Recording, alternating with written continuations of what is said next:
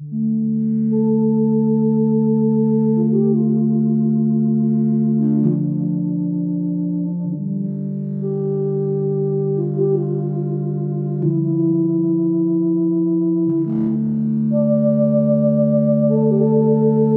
cartes du Boyard Kraïensky. Chapitre 6 1800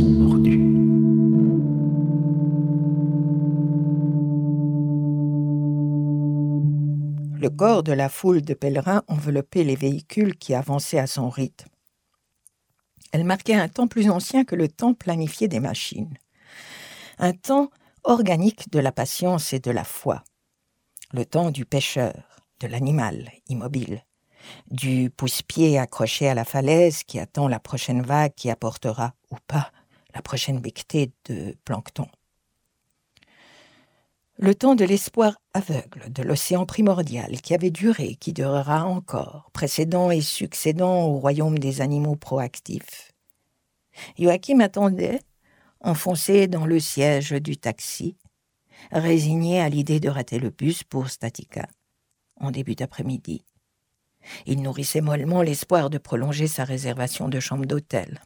Son futur immédiat ne l'alarma que lorsqu'il comprit que si des pèlerins l'occupaient, il aurait à dormir avec les chiens, sans scanner, sans couverture.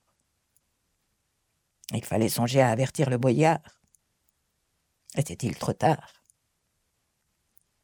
Il entra dans le vestibule, avec une amorce d'agacement dans le ventre, accueilli par une bouffée de chaleur. Il s'arrêta devant un vieux couple qui discutait déjà avec la réceptionniste. Leurs voix s'emmêlaient dans une litanie circulaire sans issue apparente. Joachim se mit à suer dans sa veste. Il finit par s'asseoir dans un fauteuil de cuir flasque bien en face. Par des grimaces tendues, il s'efforçait de communiquer une nervosité croissante aux deux retraités qui lui tournaient le dos. L'urgence, cette vieille urgence, veste de loup vénéneuse, accrochée à la paroi de son ventre, gonfla en lui, gorgée de soucis, tendant la chair, prête à inonder son intérieur de spores confuses. Après une enfance passée à respirer un air trop chargé de ses spores, inquiète émise avec le souffle de ses proches, le champignon anxiété s'était enraciné en lui pour s'enchevêtrer au tissu de son corps. Ce n'est pas moi, il se répétait en boucle, sachant que ça ne servait à rien, et le couple de retraités slovaques de se retourner pour voir d'où ça venait parce qu'il parlait à voix haute. Une teinture blonde parachevait son processus d'oxydation dans les cheveux de la réceptionniste, donnant un aspect enflammé à son visage où se déroulait une autre réaction chimique, une espèce de synthèse totale entre perplexité et mépris. Elle parlait à travers une vitre saturée de logos de cartes de crédit, enchâssées dans un cadre en marbre rose qui contrastait d'une manière singulièrement laide avec le marbre beige du vestibule une tache grasse, trace du front d'un client, restait figée dessus à la hauteur de tête. L'affaire du couple se ramifiait dans une complexité inouïe. Le marbre pesait deux voire trois tonnes. Il saillait de la paroi et offrait un rebord supérieur d'une trentaine de centimètres sur lequel on avait posé une plante verte de la taille d'un homme assis.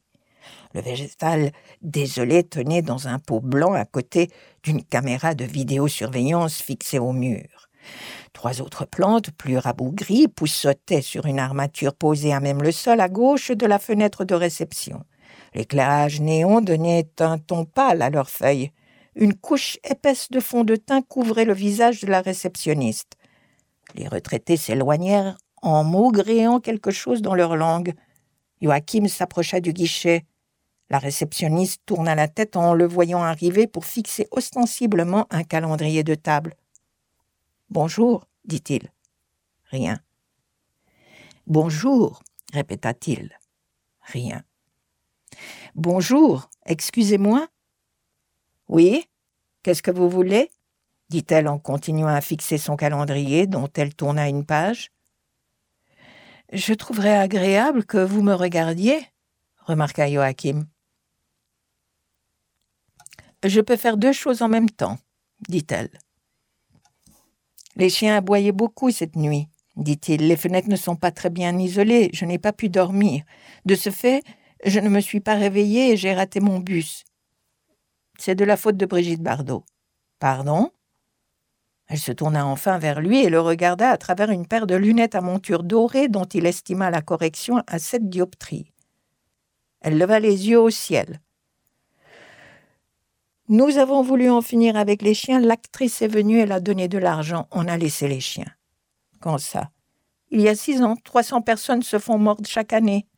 Ah? dit Joachim en faisant le total de 1800 mordus.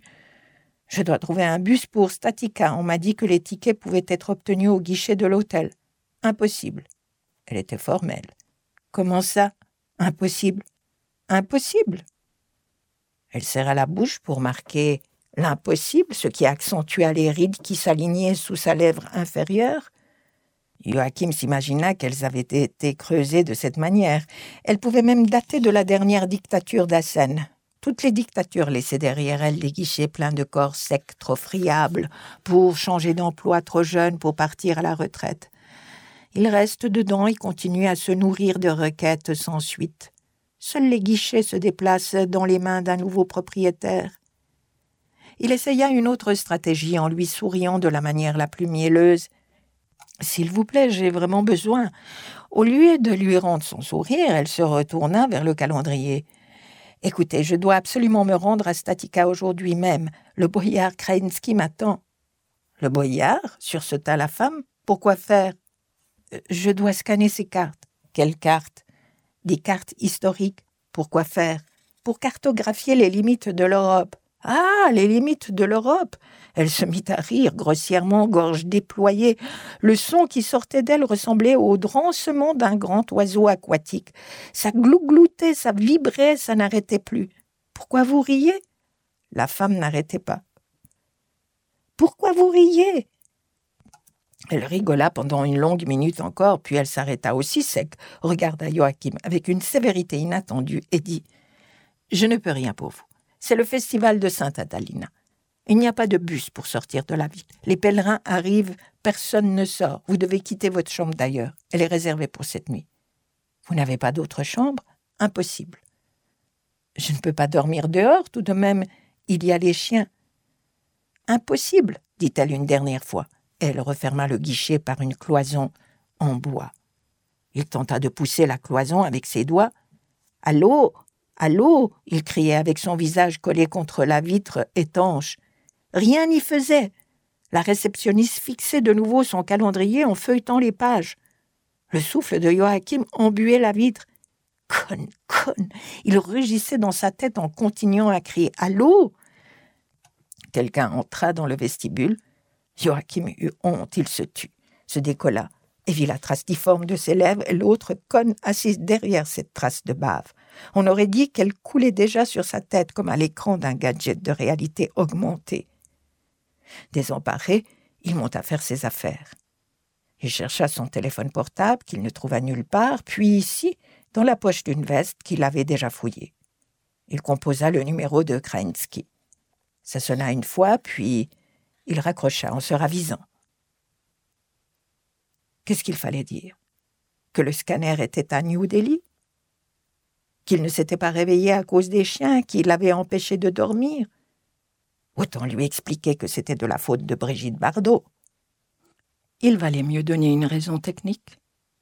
Tiens, le décalage horaire, son réveil inadapté à l'heure de plus en plus ondacénie, ça semblait plausible. Il composa le numéro une nouvelle fois et entendit sonner. Quelqu'un décrocha le combiné, il s'apprêta à parler, mais il entendit une voix monocorde qui annonça quelque chose en Dassen. Ensuite, il y eut un pip et l'écho de son propre souffle renvoyé en décalage par le répondeur. Allô? Allô? C'est Joachim Brick. Euh. J'ai eu un décalage horaire. Le bus est parti. La ville ne circule pas à cause de la fête. Je dois trouver un bip. L'enregistrement s'arrêta. Joachim se tut avec le combiné contre l'oreille. Il entendait encore quelque chose, comme une multitude de voix lointaines. Ça ressemblait à d'innombrables voix d'enfants qui chantaient ou qui essayaient de chanter, comme un chœur d'enfants dont chacun s'efforce de produire la bonne mélodie sans parvenir à écouter les autres en même temps. Il posa le combiné. Il n'osa pas rappeler.